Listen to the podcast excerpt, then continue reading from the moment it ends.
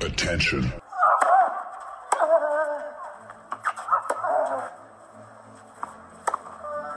Bitte nehmen Sie schnell Platz, die Spieler sind bereit. Just quiet quickly, please. Für Hallo, da ist der Dominik Diem. Quiet Please, den Tennisnet Podcast. Das verbale Hawkeye für alle Tennisfreunde, denen ein Aufschlag von John Isner nicht schnell genug ist. Hallo, hier ist Roger Federer. Wie tief ist der Sand in Roland Garros? Hallo, ich bin Julia Görges. Was hätte Dominik Thiem erst mit einer beidhändigen Rückhand anstellen können? Hallo, hier ist die Angie Kerber. Und wer bringt unseren Gästen eigentlich das Handtuch? Also, shh, quiet please. Quiet Please, der Tennisnet Podcast, heute mit einem ganz besonderen Gast, den ich schätze seit Jahren. Nicht nur auf Instagram, es ist Stefan Feske. Stefan, grüß dich. Ähm, es steht Coach bei dir von Philipp Kohlschreiber, aber du bist ja nach eigenem, ich glaube Reiseleiter ist das, was du am liebsten von dir behauptest. Genau, er ist Reiseleiter. Ist, ähm, ja, wir haben viele schöne äh, Erlebnisse hier zusammen in, in New York so gehabt. Ähm, das ist jetzt ja, eins der Turniere, wo wir uns am wohlsten fühlen, wo wir die Stadt einfach kennen, eine gute Zeit haben. Ähm, und ähm, da lag das jetzt nahe, dass wir da sozusagen vielleicht nochmal sagen, okay, man weiß nicht, wie viele Turniere davon noch kommen. Ich hoffe natürlich noch ein paar. Ähm, aber dass man das sozusagen noch nutzt. Und ähm, so war es dann auch mal ganz schön, letztendlich auch ähm, rauszukommen sozusagen aus Deutschland. Warum spielt Philipp hier immer besonders gut? Ich erinnere mich an diese Wahnsinnsmatches gegen Isner, wo er immer sehr, sehr gut gespielt hat. Ähm, ich glaube, er hat ein oder zweimal gewonnen. Und dann Nadal hier dann hat er gefordert. Warum geht es denn Philipp hier so gut? Naja, es ist, ähm, glaube ich, so, man, er mag auf der einen Seite die Stadt, er mag diese Reise an und für sich, sonst hängen da immer noch ein paar Turniere dran. Ähm, aber eigentlich ist so dieses ganze Flair hier und ähm, wie die USDA das macht, ich glaube, da fühlt man sich schon unheimlich gut aufgehoben. Ähm, und ähm, das sind so diese Momente, auch vor Zuschauern zu spielen, er mag das, er mag die Interaktion. Und ich glaube, das pusht ihn einfach nochmal. Und er ist halt ein extrem akribischer Arbeiter, sage ich mal so im, ja, wenn keiner schaut, so im Gym und so weiter und ähm, lebt sehr, sehr professionell.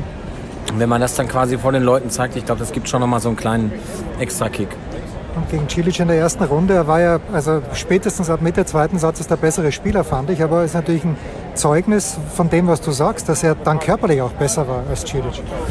Ja, darüber haben wir lange geredet, ob er wirklich der bessere Spieler war. Ganz ehrlich ähm, fand ich es nicht, dass er in den ersten zwei Sätzen besser fand. Und das heißt nicht, dass ich was bei Philipp nicht gut fand, sondern ich finde, Cilic hat einfach das, was er machen kann, wenn er gut spielt, zu 100% perfekt gemacht. Ähm, auch die Sachen, die er identifiziert, identifiziert hat, die er vielleicht nicht so gerne macht, hat er extrem gut gelöst. Und letzten Endes hat er in den Tiebreaks unter Beweis gestellt, ähm, dass er es von oben runter spielen kann. Insofern haben wir eigentlich eher wirklich das Gefühl gehabt, dass dieses eine Game im, im dritten, wo er dann das Break gemacht hat und das erste Mal mehr spekuliert hat, als versucht hat zu lesen, ähm, dann da war er wirklich gut da und dann ist er direkt der Schalter eigentlich ähm, gezogen worden. Ne? Jetzt geht es gegen Pablo Andujar. Äh, ich habe gestern in der PK Philipp, ich habe gesagt, Philipp, du bist der bessere Tennisspieler, deswegen gewinnst du das. Woraufhin Philipp gesagt hat, die Spanier sagen, Andujar ist besser und er hätte gegen Andujar auf Sand schon zweimal verloren. Wie siehst du das Match? Ja, es ist für mich ein ganz witziges, weil mein letztes offizielles Match als Trainer Was, von aber nicht Philipp. in Kitzbühel? Nee, war aber Cilic in Ah. Wimbledon. Und das war jetzt quasi die erste Runde. Und dann war ich nochmal mit in Kitzbühel und bin extra aus dem Termin noch raus, nach Kitzbühel gefahren. Fünf Minuten vor erstem Aufschlag angekommen beim Match gegen Andocha und dann verloren. Ähm, insofern ist es so ein bisschen die zwei am Stück. Ähm, naja, irgendwie wieder von oben Schicksal oder so. Naja, besserer Spieler. Ich bin ein großer Fan von Pablo, weil er halt so ein extremer Arbeiter eigentlich ist. Wenn du diese ganzen Shooter hier siehst, die Aufschlag plus eins ähm, irgendwo hinnageln und einfach alles flach und schnell und im Training, ähm, das hat für mich nicht mehr so viel mit, ähm, mit Tennis zu tun. Es hat wenig mit virtuoser Ausübung des Sports zu tun. Der Pablo ist halt ein ehrlicher Arbeiter. Das ist ganz klasse. Insofern er- er ist ein wirklich tougher Spieler. Wer der Bessere ist, wird sich zeigen. Weil weil da gehen immer verschiedene Faktoren rein. Belag ist sicherlich einer, Tagesform logisch und so. Ähm, Setting auf Asche würde man immer denken, ist Philipps liebster Belag. Aber wenn ich Philipp mir in der ersten Runde anschaue und ich habe das andere Match auch gesehen, finde ich, dass Philipp der bessere Spieler ist. Aber ich bin natürlich auch Philipps größter Fan. Insofern ist es ein bisschen unfair, das zu sagen. Aber es ist auf jeden Fall ein, ein schönes Match für diejenigen, die auch ein bisschen auf Ballwechsel stehen.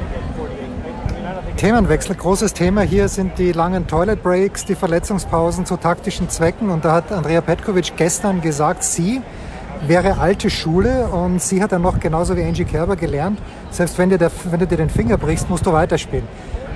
Du hast ja auch was gebrochen in jüngerer Vergangenheit. Wie geht Stefan Feske? Wie, wie, wie sehr kannst du schon wieder spielen? Ich habe äh, bei Instagram nicht ganz verstanden. Warst du schon wieder im Einsatz? Wie, wie schwer war deine Verletzung?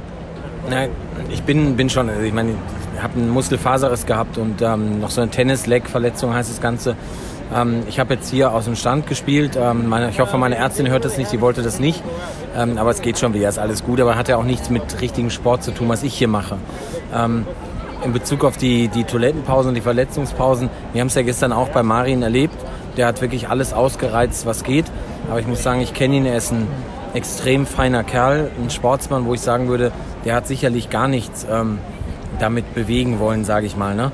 Ähm, es gibt natürlich, das weiß jeder Coach auf der Tour, gewisse Tendenzen, auch gerade bei den Jüngeren, ähm, dass man sich das Regelwerk wirklich anschaut, beziehungsweise darauf hingewiesen wird. Und der Stefanos hat es ja gestern so gesagt, wie es auch ist, nämlich er hat keine Regel gebrochen. Ja, und wir haben in Hamburg ähm, schon mit der ATP das Gespräch gesucht und auch gefragt, wie die Regel ist. Und es gibt keine.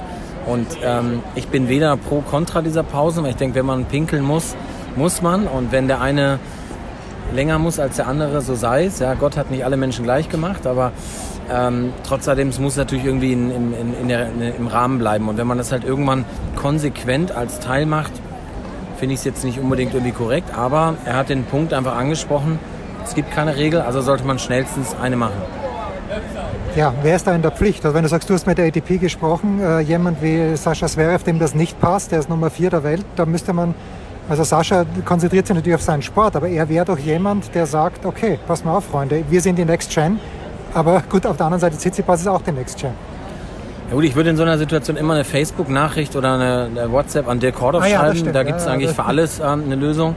Ähm, wenn der nicht reagiert, was aber eigentlich selten ist, dann würde ich mich an Alex Antonitsch wenden. Und dann gibt es ja eigentlich so eine. Ja, es gibt ne? eine kleine Gruppe, aber ja, die, die gibt's immer so, ja. Äh, Da gibt es immer so die Sportpolitiker. Also ähm, ich wäre der Falschansprecher ich wüsste auch nicht, wen ich dafür ansprechen würde, obwohl ich früher das Management gemacht habe. Ich einfach denke, das ist so offensichtlich, dass die Granden da oben, die das machen, ähm, auch selber mal sich damit beschäftigen sollten. Ich meine, wenn irgendwie 300 Zeitungsartikel kommen, dann sollte ich doch immer mal sagen, okay, könnte mich mal selber interessieren. Sein, ja. Und ähm, letztendlich bin ich immer ein Freund davon, wenn ich jetzt was sagen würde, mit einer Lösung zu kommen. Ich hätte keine dafür. Denn wie gesagt, was soll ich machen, wenn irgendjemand eine Banane äh, gegessen hat und auf einmal ähm, schlägt der Darm an? Äh, soll ich dem jetzt sagen, drück schneller und komm wieder auf den Platz? So, ich meine, es ist ja wirklich schwierig. Eine einheitliche Lösung äh, kann man, glaube ich, schwer finden. Aber ähm, wie gesagt, so, so ein bisschen äh, Sportsmanship würde ich da gerne einfach wieder ein bisschen reinrufen, um ich sag mal, wenn ich da rausgehe ähm, mit frisch gepackter Tasche und denke mir so, komm, ich mache noch dies und jenes. Wir haben heute witzigerweise darüber reden, dass, glaube ich, ein Flo Meyer sogar mal disqualifiziert wurde, weil er geduscht hat zwischen den Sätzen. Ähm, insofern, äh, ja, das ist dann, das gab es also schon länger, das Thema, sage ich mal, ist auch nicht ganz neu. Ich bin ein bisschen schockiert, der Joe. Äh, Flo galt für mich immer so als, als ganz, ganz äh, fairer Sportler. Ist er. Flo ist äh, einer, das weiß jeder, der ihn kennt, ähm, sagen wir mal so, beim Linienspiel oder beim Kartenspielen, da ist er schon ein kleiner äh, Schlawiner vielleicht manchmal, aber er ist einer der feinsten Sportsmänner. Was spielt ähm, er denn? Gibt. Welche Karten werden gespielt? Ach, alles, alles auch, ja, ja. Flo ist ein echt guter Kartenspieler auch gewesen oder ist nur jetzt noch, aber in seiner aktiven Zeit da. Nee, aber das hat ja nichts, wenn er duscht, das hat ja nicht damit zu tun, dass er gerade einen Wellness-Moment durchmacht, ne? sondern das hat ja eher damit zu tun, dass du vielleicht in dem Match stimmst und hupst vielleicht kurz drunter. Ich weiß nicht genau, die anderen haben es nur heute erzählt ja, wie gesagt, er macht ja nicht einen Aufguss und so, ne? sondern er will einfach schauen, dass er match-ready ist. Und insofern, das Thema gibt es halt schon länger. Ähm, jetzt ist es halt gerade interessant für die Medien, weil es halt gerade komprimiert kommt. Ähm, ja, schön wäre, wenn man einfach da eine Lösung findet und sich wieder ein bisschen auf den Sport konzentriert. Wenn man sich das hier anschaut, ist das eine brutale Qualität, was die Leute inzwischen mitbringen an, an Trainern, an Staff etc. Ganz hohes Niveau hier im Feld wenn ich da auch eine Frage zu diesem Themenkomplex stellen darf, du bist ja auch in der Tennis-Bundesliga unterwegs, äh, du spielst selbst in der, äh, was ist das, 30er-Bundesliga. Und jetzt hat, ich glaube, es war ja der Sascha heute gesagt, naja, die Nummer drei der Welt soll sich sowas nicht erlauben, das kann man meinetwegen bei Futures machen oder in Klassen drunter. Gibt es diese Bush League Moves, gibt es die überhaupt noch in der Bundesliga, dass irgendjemand vor Match Tiebreak mal eine Viertelstunde äh, sich ein Ersatzpäuschen gönnt? Naja, ich habe, ähm, als ich meinen Riss mir geholt habe, wir spielen auch mit Schiedsrichter in der Bundesliga, ähm, da habe ich dann gesagt, naja, ob ich mich mal kurz hinsetzen könnte und vielleicht, ähm, also bei 0,15 passiert. Und dann sagt der zu mir, naja, wenn du dich jetzt hinsetzt, muss ich dir da das Spiel abnehmen. Ähm, du hast keine Verletzungspause. Äh, insofern, wenn ich jetzt was vom Bush Moves erzählen würde, Ähm, Wäre ein bisschen tough. Bei uns ist es eher so mit Doppelteilen oder so, dass man, was man eigentlich machen sollte. Insofern äh, kann ich dir das gar nicht sagen, weil ich spiele Bundesliga mit dem Team, was wir da beim Ephitos haben, weil wir einfach Spaß daran haben, miteinander zu spielen.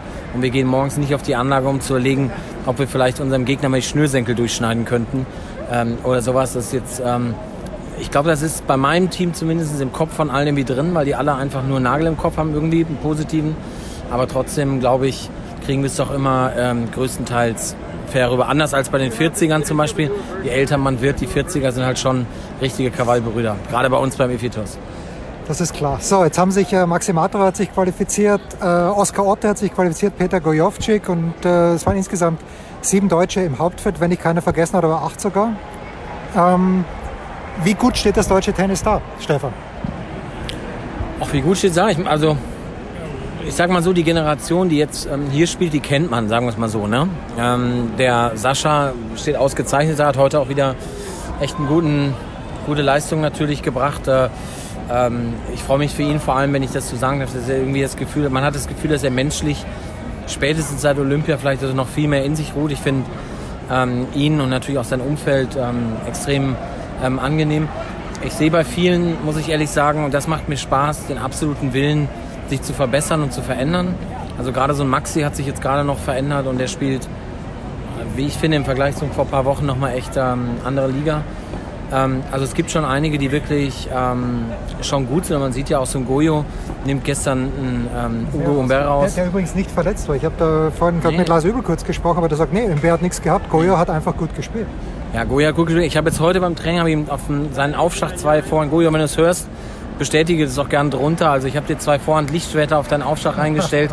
ähm, das leuchtet jetzt nur über dem Trainingsplatz. Ähm, aber gut, ganz im Ernst, der Goyo ähm, hat vom ersten Tag an hier wohl alles getroffen und ich meine, wir haben gerade noch zusammen gegessen. Monster gut drauf, immer positiver Typ, ist einer, der wirklich ähm, arbeitet. Ähm, das könnte ich über viele sagen, wenn man beim Struffi und beim Carsten am Platz steht, wie akribisch die arbeiten. Und weißt du, ich, ich, ich glaube halt an akribische Arbeit. Ne? Ich bin nicht so der, der daran glaubt, dass du sagst, boah, morgen komme ich raus und auf einmal bin ich ein One-Hit-Wonder. Das glaube ich irgendwie nicht. Und insofern besteht das Tennis gut da. Ja, sehr gut. Mit der Generation dann danach beschäftige ich mich zu wenig, weil sie nicht in meinem Fokus ist. Aber Also, jemand wie Altmaier, der hat die letzten Wochen sehr, sehr gut gespielt, der Daniel, aber der ist halt nicht hier, spielt lieber einen Challenger, was, was ja völlig in Ordnung ist. Er möchte unter die Top 100 kommen. Ja, ich glaube, der Daniel hat ein sehr, sehr intaktes Umfeld. Also seine zwei Coaches, sein Travel Coach und auch der, der Patrice, den ich als ähm, den ich sehr, sehr schätze in der Art und Weise, wie er, wie er Menschen Orientierung gibt, sage ich mal. Ähm, die sagen ihm schon, ähm, was da zu tun ist. Ich finde, dass er manchmal noch ein bisschen wild spielt, ähm, äh, weil er unheimlich viel Energie irgendwie am Platz hat und unheimlich will und äh, emotional. Aber es ist irgendwie geil. Ähm, wir haben witzigerweise ihn damals 2014, als Philipp Düsseldorf gewonnen hat, war der Daniel jeden Tag sein, sein Sparringspartner, war noch so der kleine Junge, so mit 14 oder so. Und seitdem haben wir ihn natürlich so ein bisschen begleitet. Da hat man schon eine spezielle Beziehung. Ähm, einfach ein, ja, ein cooler Typ. Ich glaube, ähm, es hat ihm gut getan, dass er nach den vielen Punkten von Paris aus dem Jahr davor jetzt nochmal die Punkte hart verdienen musste. Ne, ist ja was anderes, wenn du mal eine Woche gut spielst und dann das wieder einsammeln musst. Ähm, und ich glaube, da kommt schon was. Ähm, ich hoffe auch sehr, dass der, dass der Jan de Witt jetzt mit dem Rudi Mollecker die, die nächsten wichtigen, richtigen Schritte macht. Ähm, ich glaube, da ist er gut aufgehoben. Ähm, und insofern ähm, glaube ich, wird das ganz gut. Und unsere Junioren, ähm, insbesondere der Max Rehberg, die kommen ja, glaube ich, morgen oder so hier hin. Ähm, da gibt es schon noch ein bisschen was. So, Stefan Feske, Butter bei den Fische, wer gewinnt bei den Frauen? Das ist eine sehr, sehr gute Frage bei den Frauen. Ähm, ja, also ich, ich glaube, man muss schon, die Naomi muss man schon dem Zettel haben. Weil man normal sagen würde, Ash Barty kann man immer, ist immer so ein Call, den man machen kann. Aber die Osaka spielt halt einfach konsequent, die hackt halt auf alles drauf. Die Bedingungen hier sind sehr schnell, wobei drinnen ein bisschen langsamer. Aber ich spüre, Du spürst Osaka. ich spüre Osaka ein bisschen. Spürst du einen Halbfinalsieg von Sascha gegen Nole? Also, wenn du, wenn du mich fragst, ja, weil ich finde, dass Sascha, wie gesagt, extrem in sich ruht und Nole eben nicht, finde ich. Also, wenn ich auf der Pressekonferenz das mit diesem 21 Dings höre, dann sage ich persönlich, ähm, äh, weiß ich nicht, also muss irgendwie nicht, gefühlt nicht so richtig sein. Insofern, ich glaube, dass Sascha gute Chancen hat, aber nicht, weil ich Nole nicht toll finde oder denke, dass er ein fantastischer Spieler ist. Aber Sascha hat sich extrem gefunden. Er läuft hier mit seinen Olympia-Deutschland-Shirts äh, die ganze Zeit durch die Gegend, auch wenn andere ihn oder er dafür einen Anschiss sogar teilweise von Leuten kriegt. Aber er läuft damit rum und der blüht auf, seitdem er da gewonnen hat. Sei ihm gegönnt, ich gönne es ihm wirklich von Herzen und ich ähm, denke deswegen, dass er das jetzt auch auf die Straße bringt. Und wird er das Finale gegen Medvedev dann auch gewinnen? Medvedev ist ja in dem Draw, in dem wir sind.